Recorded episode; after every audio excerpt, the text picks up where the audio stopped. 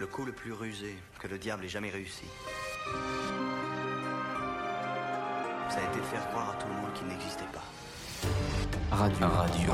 Campus 47. Ciné News.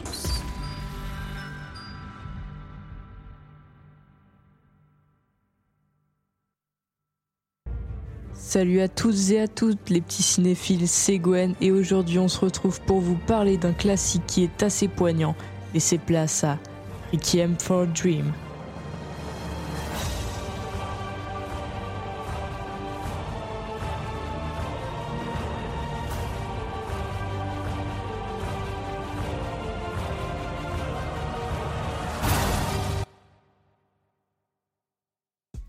Requiem for a Dream ou Retour à Brooklyn au Québec est un film américain de Darren Aronofsky. Sorti en 2000, il fait plusieurs films comme Black Swan, Noé ou The Westler. Il s'agit d'une adaptation du roman Retour à Brooklyn d'Hubert Selby, qui a coécrit le scénario avec le réalisateur. Je vais vous préparer un peu avec le synopsis.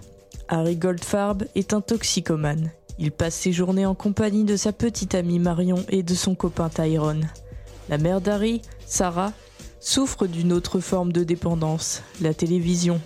Elle cherche à retrouver une taille idéale pour satisfaire la foule à la télévision. La veuve s'astreint à un régime draconien lorsqu'elle est invitée à participer à son jeu télévisé favori.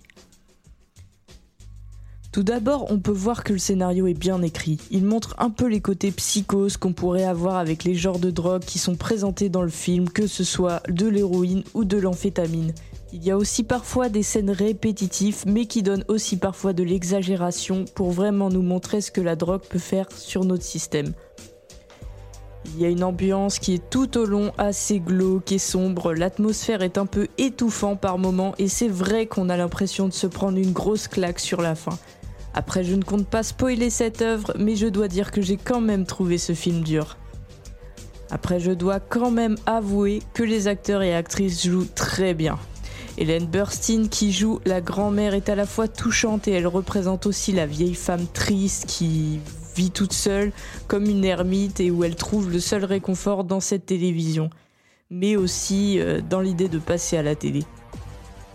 Tandis que Jared Leto, qui joue Harry, est lui aussi intéressant. Plus on avance dans le film, plus on voit un changement au niveau de son teint, de son poids. Il semble très fatigué vers la fin et pour moi ça marque une réelle descente aux enfers. Les souvenirs de Marlon Wayans, qui joue Tyrone, le meilleur ami de Harry, est aussi très bien interprété. Les souvenirs qu'on a sont vraiment magnifiques et bouleversants.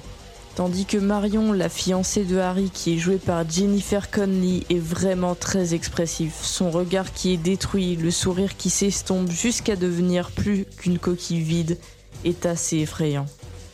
Tous les quatre nous racontent une histoire, un rêve qui se transforme en cauchemar.